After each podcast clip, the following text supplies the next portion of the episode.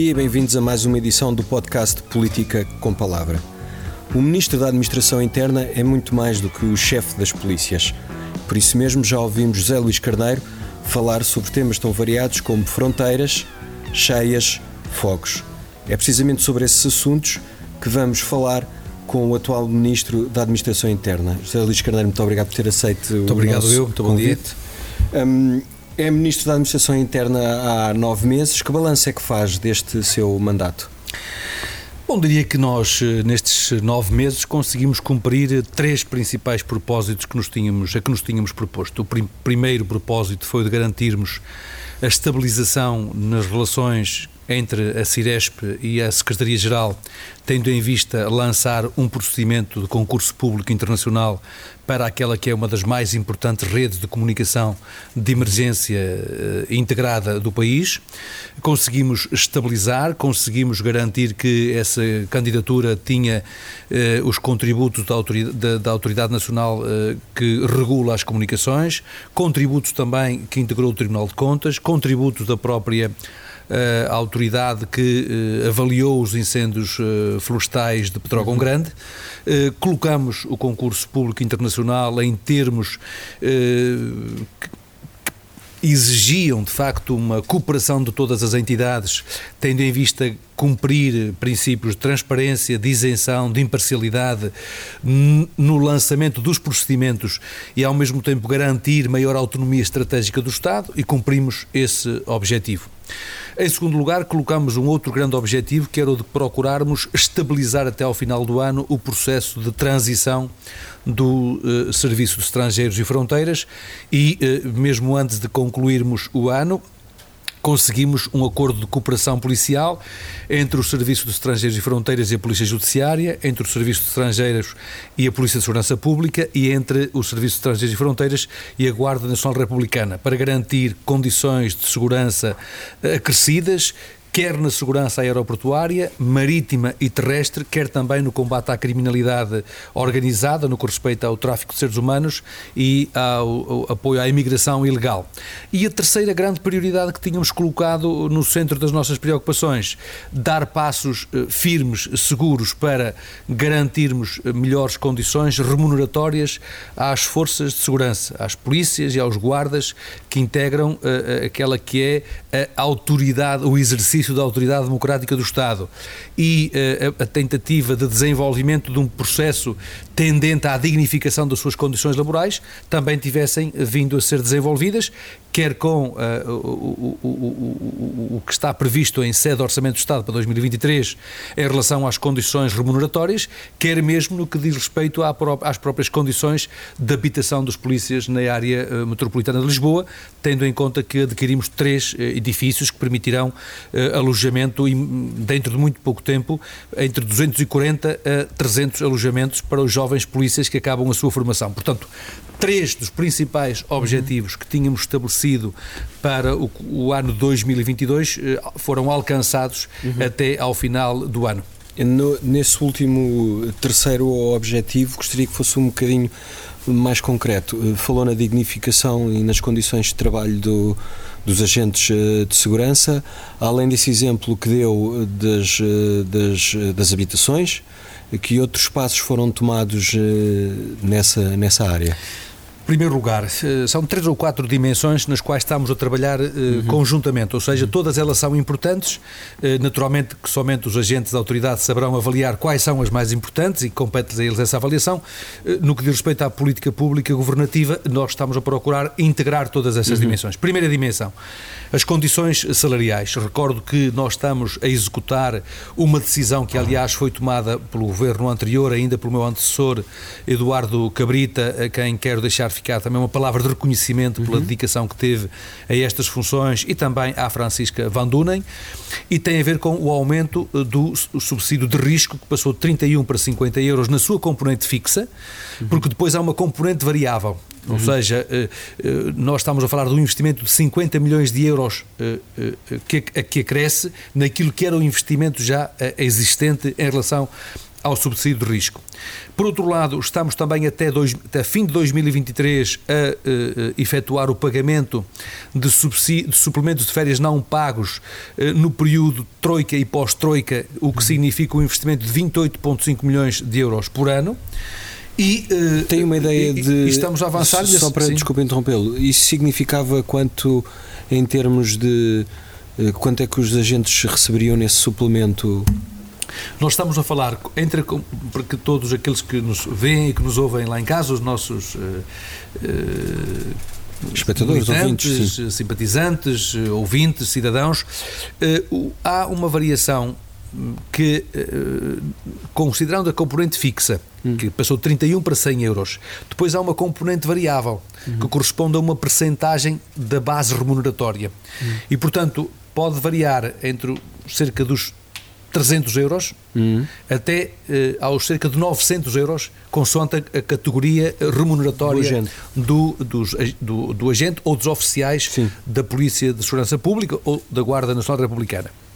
Portanto, eh, para além disto, avançamos com uh, o reforço uh, das condições remuneratórias, prevendo-se que, uh, ao abrigo do acordo de rendimentos estabelecido pelo Governo, uhum. entre 2022 e 2026, haja um aumento médio de 20% nas condições salariais de todos os polícias e guardas, o que significa, neste ano 2023, um aumento para a base da carreira que varia entre os 90 e os 117 euros. Depois, no decurso da estrutura média da carreira, da carreira uh, remuneratória, estamos a falar de um aumento que anda na ordem dos 60 euros.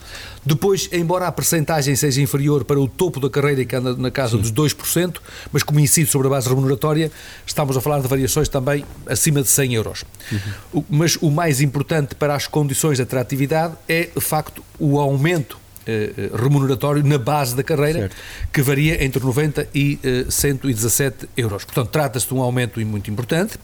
Em segundo lugar, como segunda dimensão de trabalho, o investimento que estamos a realizar no domínio da, da habitação. Portanto, nós uhum. adquirimos, neste caso, o que o Governo fez foi libertar saldos eh, que estavam eh, no Ministério das Finanças eh, para garantir que os serviços sociais podiam comprar uhum. edifícios para quê? Para dar celeridade, porque temos em curso também projetos para construir novos edifícios, mas demora tempo. Uhum. Para dar uma resposta mais célere, avançamos com, avançou, avançaram os serviços sociais com a aquisição de três edifícios, como disse, e temos temos agora eh, mais cerca de 40 milhões de euros do fundo, de fundos do Plano de Recuperação e de Resiliência para investir na requalificação de habitações já existentes nos serviços sociais, mas para construir também novas habitações. Onde estamos mais avançados é no município da Amadora, eh, município que já cedeu, quer em sede de Câmara e da Assembleia Municipal, por unanimidade, eh, os terrenos onde temos condições para construir três edifícios. Outros municípios há que já mostraram também disponibilidade para ceder eh, esse alojamento e condições para a construção de alojamento. Estou a falar nomeadamente de Odivelas, uhum. Oeiras, Loures. Uh, e em Lisboa temos também uh, já um edifício identificado e que nos foi decidido também pelo Ministério das Finanças para relocalização de equipamentos da Polícia de Segurança Pública. Por outro lado, e em terceiro lugar, temos em curso o maior investimento de sempre na valorização e dignificação das infraestruturas uhum. de trabalho, porque é evidente que uh, há, uh, bem sabemos, uh, muito que fazer no domínio da melhoria e da requalificação das infraestruturas. Como se sabe, depois de termos tido um período sem lei de programação de investimentos, todo o período de assistência financeira, uhum. não, digamos, deixou de haver uma lei de programação de investimentos em infraestruturas e equipamentos das forças Sim. e dos serviços de segurança, foi retomada em 2017, de 2017 até 2022, 21, fim de 21 início de 22, houve uma execução de 340 milhões de euros na modernização e na melhoria das infraestruturas, dos equipamentos e de uh, equipamentos de, uh, de natureza operacional. E agora foi aprovada em sede do Conselho de Ministros, em julho passado, uma nova, eh, digamos, um novo, uma nova proposta de investimentos eh, na requalificação e na melhoria das infraestruturas dos equipamentos no valor de 607 milhões de euros. Já lançamos, desde julho até agora, concursos na ordem dos 10 milhões de euros para modernização de infraestruturas, para aquisição de equipamentos e para uh, melhoria das condições de operacionalidade das forças de segurança. É um esforço que irá continuar e tem que ver também com esse esforço de modernização, de qualificação, dignificação das infraestruturas uhum. e das condições de trabalho dos profissionais. Isso concretamente. Por último, sim. última variável, sim. uma quarta variável, estamos a trabalhar com um conjunto de municípios da área metropolitana de Lisboa, mas também da área metropolitana do Porto, para que possamos ter acordos de cooperação, tendo em vista garantir que esses municípios eh, disponibilizam aos polícias e aos guardas eh, eh, equipamentos sociais, culturais, desportivos, recreativos e também o acesso nomeadamente a estruturas eh, de refeições eh, em circunstâncias de igualdade com os trabalhadores dessas mesmas instituições. Devo dizer que também falei há muito poucos dias, e esta é uma, digamos, uma informação que é uma informação que, que estou a dar eh, lá no político de forma tão formal e mais institucional. tive uma conversa muito construtiva com o, o senhor reitor da Universidade de Porto, que é simultaneamente o presidente do Conselho de Reitores das Universidades Portuguesas. Uh, e também com a senhora uh, presidente do Instituto Politécnico do Cávado, uh, uhum. que é simultaneamente a presidente do Conselho dos Institutos Politécnicos, com quem queremos também contratualizar um acordo por parte dos serviços sociais das forças de segurança, tendo em vista uh, uh, poderem usufruir dos equipamentos dessas instituições de ensino superior para efeitos de realização pessoal, de acesso aos seus equipamentos, nomeadamente em termos de alimentação, nas mesmas condições em que acedem os professores, uhum. em que acedem os alunos, porque são estruturas que estão também disseminadas por todo o país. E é uma forma de colocar também as forças de segurança numa abordagem de proximidade uhum. e de diálogo com as instituições e com aqueles que nas instituições se qualificam uh, e que podem, por essa via também, ter uma relação de maior confiança nas próprias forças de segurança. Portanto, estamos a trabalhar em todas estas áreas de uma forma integrada para eh, dignificar, melhorar uh, e motivar as nossas forças de segurança. Para quê? Para que Portugal continue a estar entre os países mais pacíficos do mundo. Felizmente, essa é uma marca do país tem sido, tem continuado a ser, estamos entre os seis mais pacíficos do mundo, à luz dos relatórios internacionais, mas é evidente que isto é um esforço de todos os dias, de todos nós e de toda a sociedade e que tem que continuar. Quando falou desse investimento de 67 milhões de euros nas infraestruturas, estamos a falar exatamente do quê? Qual é que é a previsão em, eh, diga-me se estamos a falar, por exemplo, de requalificação de esquadras, se é equipamento informático, qual é que é o, o objetivo estamos, desse investimento? Sim, estamos a falar de cerca de 250 milhões de euros para requalificação e construção de infraestruturas, eh, novas esquadras, novos postos territoriais eh, da Guarda Nacional Republicana, esquadras da PSP ou divisões da própria PSP. Em alguns casos são infraestruturas para requalificar essas infraestruturas. Eh, dou-lhe, por exemplo, da unidade especial de polícia que tem necessidade de intervenção nos seus equipamentos ou euh, investimentos em esquadras onde há infiltrações uhum. de água por força de, da falta de conservação durante muito tempo, desde pequenas intervenções até intervenções de maior uhum. envergadura, eh, como acontece com a criação de, de, de, infraestruturas, por exemplo, uma nova divisão policial que está prevista para Oeiras, ou uma nova também infraestrutura policial que está prevista para Vila Real, eh, a par da Escola Prática da Guarda em Porto Alegre, onde temos, eh, estamos a chegar à fase do lançamento do concurso para a execução, porque já foi desenvolvido o concurso de arquitetura. Uhum. Pronto, é desse desse tipo de infraestruturas que estamos a falar e depois há também cerca de 250 milhões de euros para eh, modernização tecnológica no sentido de termos as forças eh, de segurança a acompanharem os movimentos mais avançados de infraestruturação tecnológica, nomeadamente no que tem a ver com detecção de ameaças e riscos e de pré-posicionamento de meios em função dessa antevisão de ameaças e de riscos. Um exemplo, hum. uh, tudo o que são sistemas hoje de videovigilância, sistemas de alarmística, o que significa a utilização da inteligência artificial para efeitos de uh, alertas uh, precoces de uhum. ameaças e de riscos, porque é essa, esse, esse sistema de alerta precoce que permite utilizar de forma mais eficiente os meios operacionais. E depois para também dar um salto qualitativo do ponto de vista do modo como procedemos à reorganização do dispositivo das forças de segurança.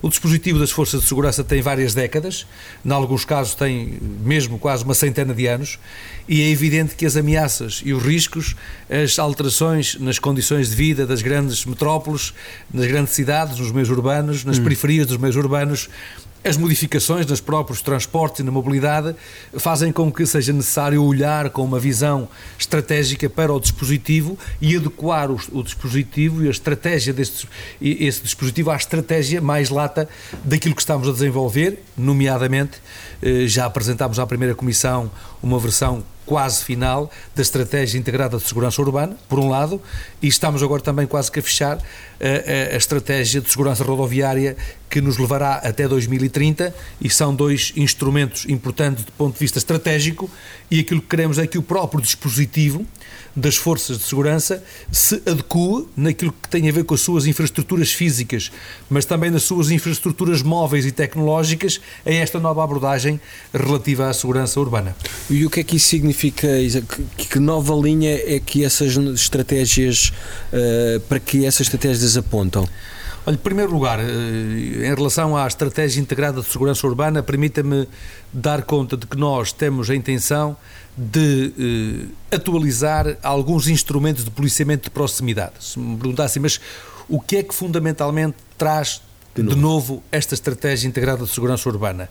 Traz uma nova abordagem a duas dimensões de policiamento. Hum. Por um lado, há visibilidade, porque na avaliação que os cidadãos fazem das forças de segurança, é possível detectar que os cidadãos portugueses são dos cidadãos que mais confiam uhum. nas suas polícias. Nós estamos mesmo eh, nos primeiros países da OCDE em termos de confiança dos cidadãos nas forças de segurança, mas há que reconhecer que os cidadãos pretendem eh, ver mais eh, a polícia no policiamento de proximidade. Uhum. Uh, permitindo um contacto e uma relação mais próxima uhum. entre os agentes da autoridade e os cidadãos.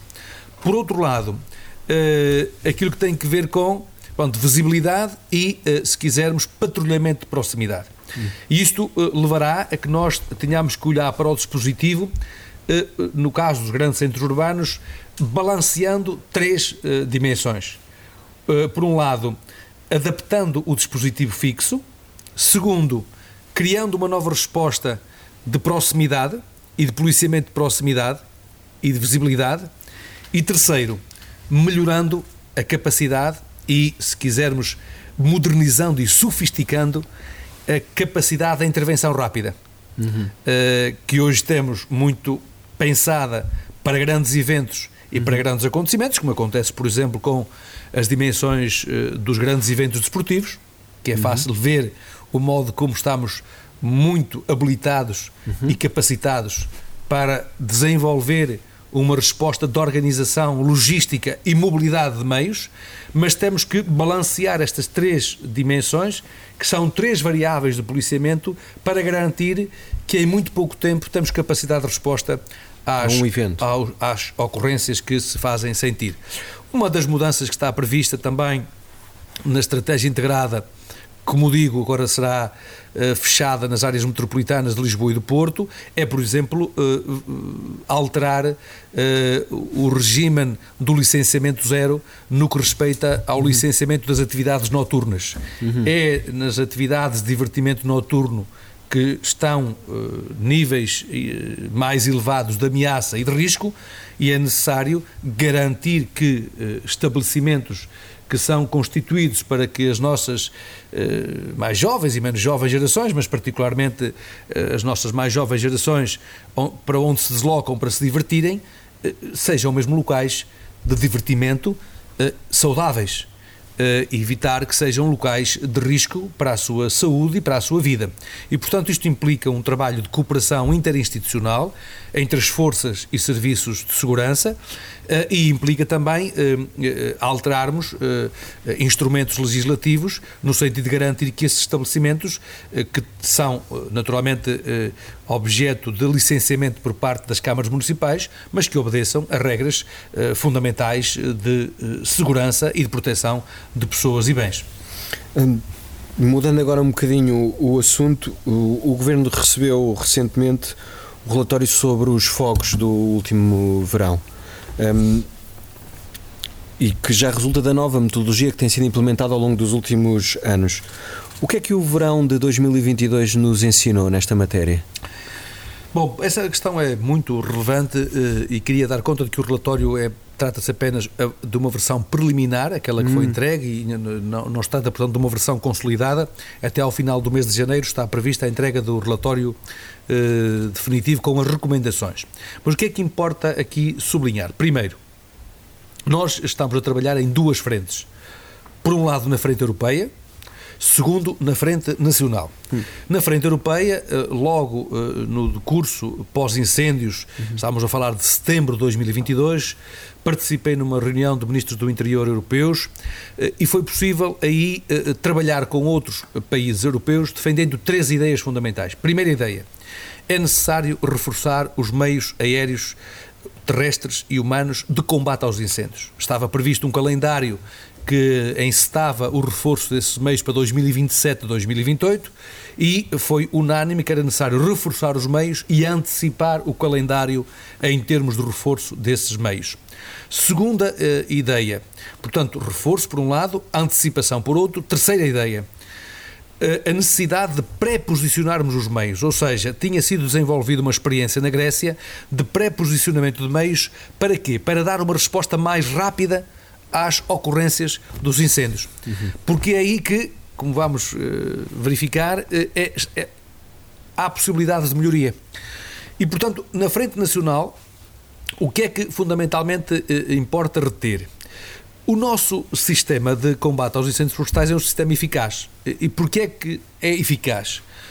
Porque eh, está, aliás, acima dos níveis europeus. Nós conseguimos, nós, todas as autoridades, os bombeiros portugueses, todos os agentes e serviços da proteção civil, conseguem debelar os incêndios até aos 90 minutos. Na fase preliminar é, em que ele ainda não assumiu proporções. Isso mesmo, ou seja, conseguem, em 90% dos casos, debelar o incêndio até aos 90 minutos. O que significa que em 83% dos incêndios, o incêndio arde até um hectare. Hum.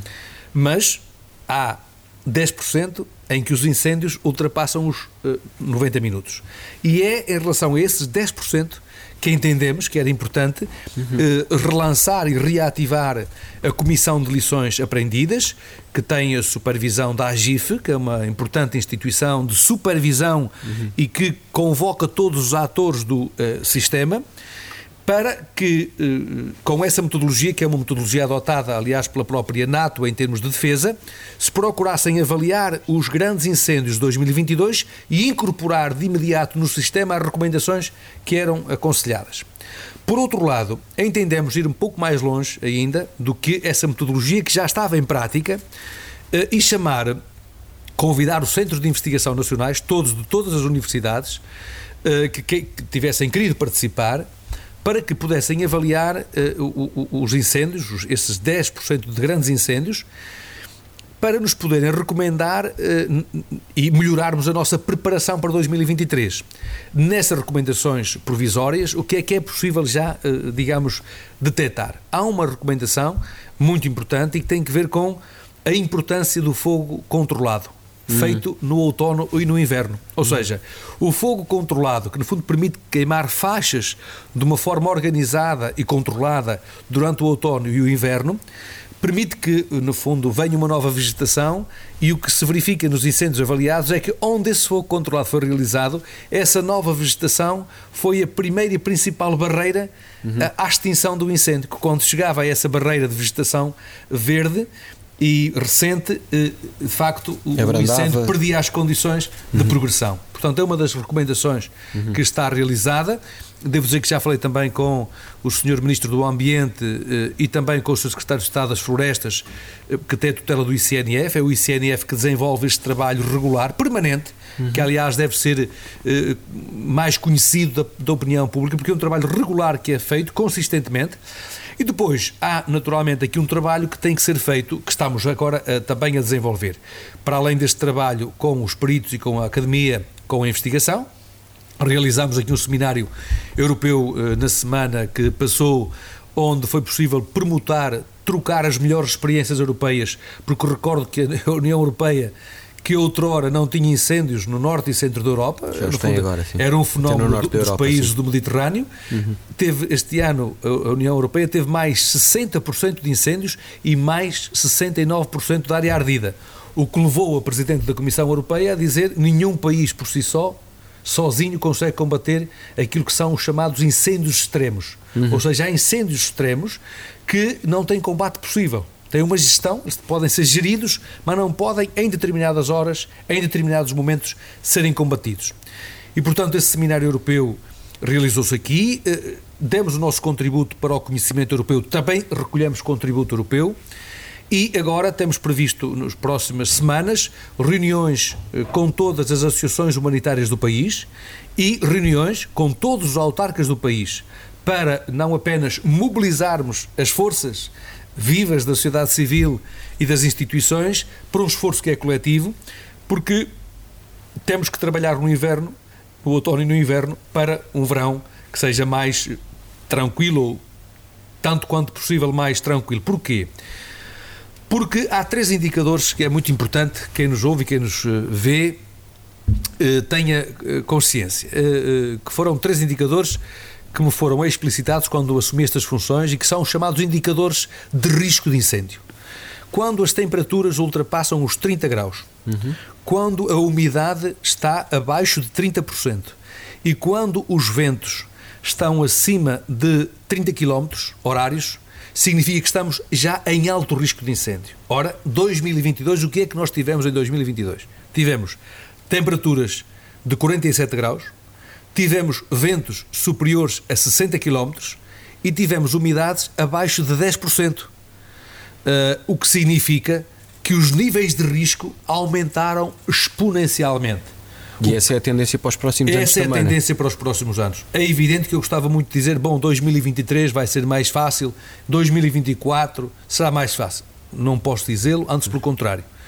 Todos os indicadores, todas as informações que temos da União Europeia é de que manutenção a, desta tendência. A realidade vai, uh, vai de facto ser mais grave no futuro. Há uma tendência uh, crescente que são efeitos concretos das alterações climáticas, que vai ter efeitos muito significativos nos ecossistemas e na forma como lidamos com os ecossistemas. É por isso que há depois dimensões estruturais, porque, como tenho dito, e é muito importante repetir sempre esta mensagem, quando chega ao combate é quase uma criminalidade. Quando chega à intervenção da polícia, já muitos já, já, a sociedade perdeu muitos jovens, muitos adultos uhum. para a criminalidade e para a delinquência. Os incêndios florestais é precisamente a mesma realidade. Ou seja, quando chegamos ao combate, muito se perdeu a montante do ponto de vista da prevenção estrutural porque há aqui um trabalho que está a ser feito por parte do nosso governo, nomeadamente um trabalho em relação ao registro da propriedade, mais de um milhão de uh, registros que foram realizados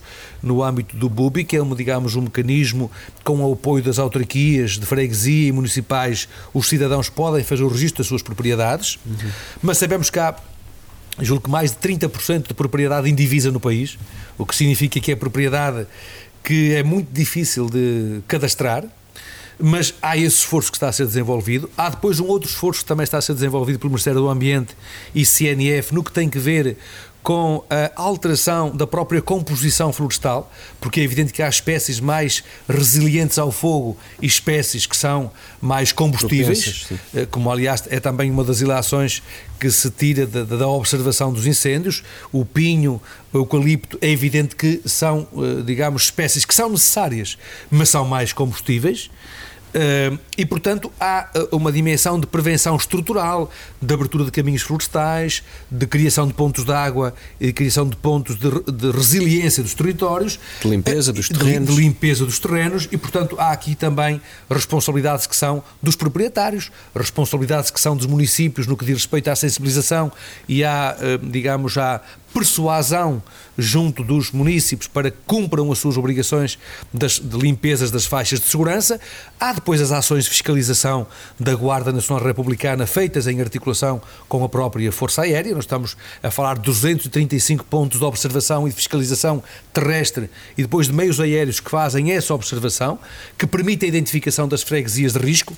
Este ano 2022, este ano que passou, eram mil e uma freguesias, mil e uma freguesias de alto risco ou de elevado risco de incêndio e nessas freguesias é feita uma verificação, uma visita por parte das forças de segurança, são feitas as notificações e depois é preciso garantir que também, com o apoio das autarquias, os proprietários cumprem os seus deveres de limpeza.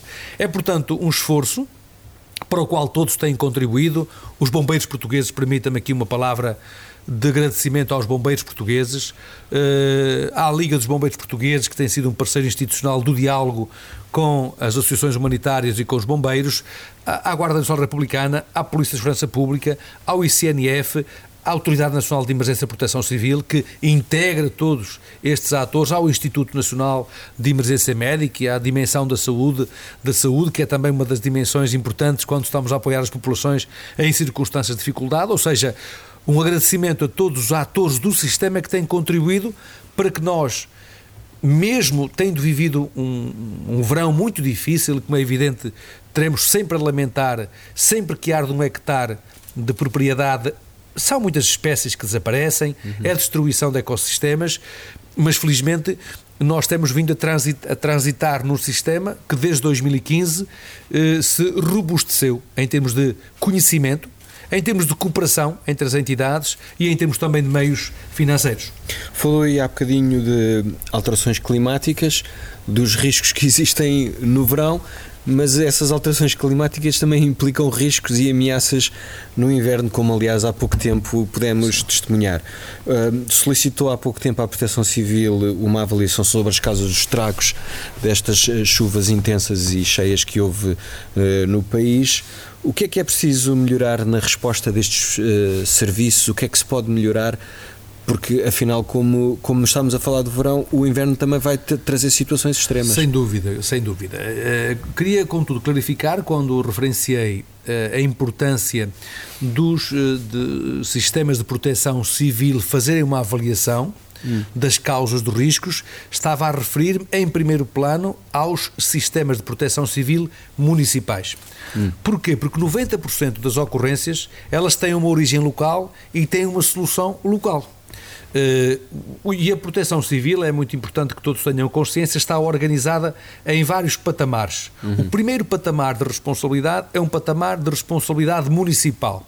Só quando extravasa o âmbito municipal, vamos eh, imaginando, abrangendo vários territórios municipais, então sobe de nível e agora passará a subir de nível para as comunidades intermunicipais, para os chamados comandos subregionais da proteção civil.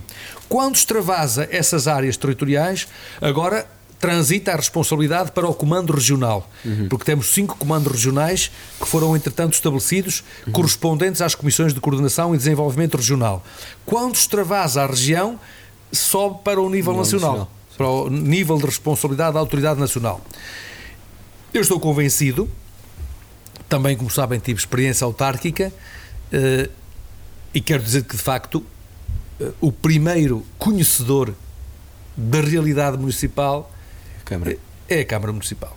A Câmara Municipal com aquilo que são uh, corpos vivos atuando junto da população, que são as autarquias de freguesia, tem um conhecimento pleno uh, das ruas, dos bairros, uh, das moradas das pessoas, de quem vive nas uhum. respectivas uh, casas das pessoas e conhecem melhor do que ninguém a origem, as causas dos problemas. O que é que importa muitas das vezes fazer?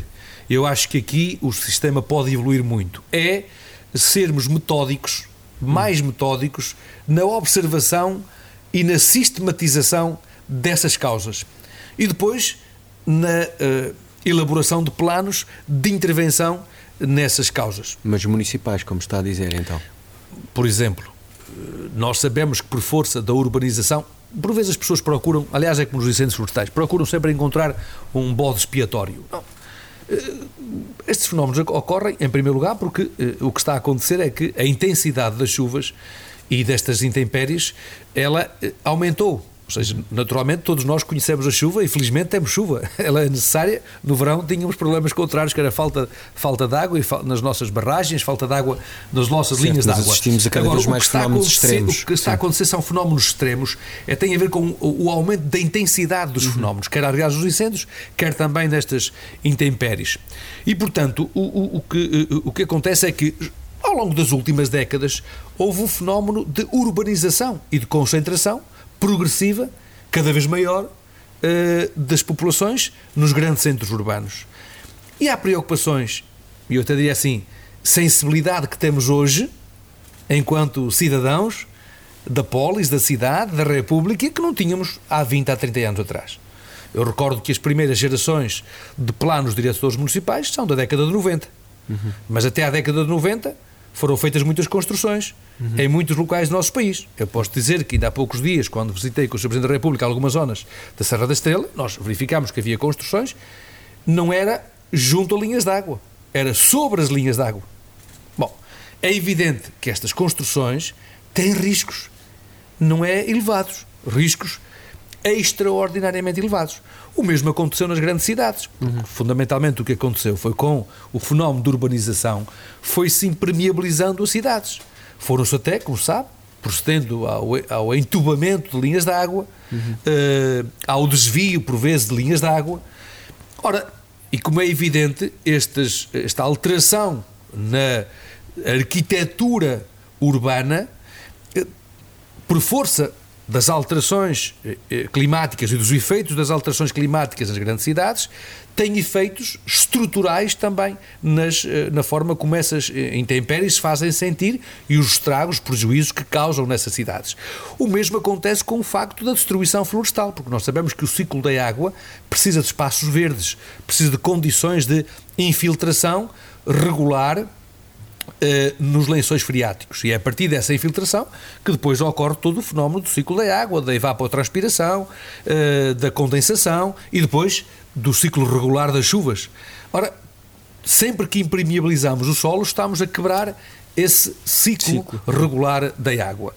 Ora, então, e o que é que há que fazer? O que há que fazer é uh, utilizar hoje o conhecimento que está a ser desenvolvido no quadro europeu e no quadro nacional eh, nomeadamente ao nível da engenharia, da arquitetura, eh, para, por um lado, mitigar os efeitos dado que não se podem transformar radicalmente as cidades eh, por força daquilo que foi a sua própria evolução, são corpos vivos que estão permanentemente também em transformação, mas mitigar os riscos em relação àquilo que foi feito e, sobretudo, eh, planear eh, aquilo que são as intervenções para o futuro e garantir que as cidades têm maiores, maior resiliência a estes fenómenos naturais cada vez mais destrutivos. Por isso há hoje uma, uma estratégia chamada Estratégia de Sendai, que é uma estratégia das Nações Unidas, que, da qual decorrem orientações adotadas pela própria União Europeia e que nós também estamos a adotar na nossa Estratégia Nacional de eh, Proteção Civil Preventiva, tendo em vista capacitar as cidades e, digamos, eh, fazer recomendações às próprias cidades e aos autarcas para este trabalho conjunto, tendo em vista criar cidades mais resilientes em relação ao futuro. E o papel aí do Estado é recomendar e apoiar o esforço que obrigatoriamente terá de ser feito pelas câmaras, Isso, não é? porque os instrumentos de planeamento, de ordenamento, há instrumentos de planeamento do território que são nacionais e que estabelecem as grandes linhas de orientação, mas depois há instrumentos de ordenamento do território que são locais e, portanto, tem que haver uma interligação entre os instrumentos de, de ordenamento do território, os planos diretores municipais, os planos municipais de proteção civil, os planos municipais de defesa da floresta contra incêndios, que têm que se integrar com os planos uh, nacionais E uh, o Estado não apenas apoia os municípios nesse esforço, como depois também disponibiliza apoios de financiamento com recursos europeus para que os municípios possam realizar as suas intervenções, tendo em vista mitigar os efeitos das alterações climáticas e prepararem os territórios para aquilo que será o futuro. Olhe, por exemplo, todo o ordenamento da orla costeira, como sabe, é um, desafio que está, com que está uh, confrontado o Ministério do Ambiente. Por, porquê? Porque ao longo eh, da nossa história foram construindo habitações uhum. junto à orla costeira que hoje, por força das alterações climáticas e da previsibilidade do aumento do nível das águas, são habitações que no futuro estarão em risco acrescido. E, e, portanto, tem que ver com este trabalho que é necessário fazer, e é por isso que, por vezes, quando se procura apontar o dedo a A, B ou C, é, acho que até é uma atitude de grande irresponsabilidade, por uma razão, porque efetivamente isto é o resultado de um processo eh, que foi um, um processo de progresso material nas infraestruturas, nas condições de vida, mas eh, que agora tem que ser aperfeiçoado em função também de riscos eh, novos e ameaças novas com que estamos a ser confrontados. Senhor José Luís Carneiro, muito obrigado por ter aceito o nosso convite para estar aqui. Terminamos assim mais muito uma edição. Eu, muito obrigado, eu, Nuno, pela, pela, pela oportunidade e uh, as maiores saudações para todos e desejo um bom ano 2023. Terminamos assim, depois de falarmos de fogos, cheias e das condições de trabalho das forças de segurança, mais uma edição do nosso podcast Política com Palavra. Muito obrigado e até para a semana.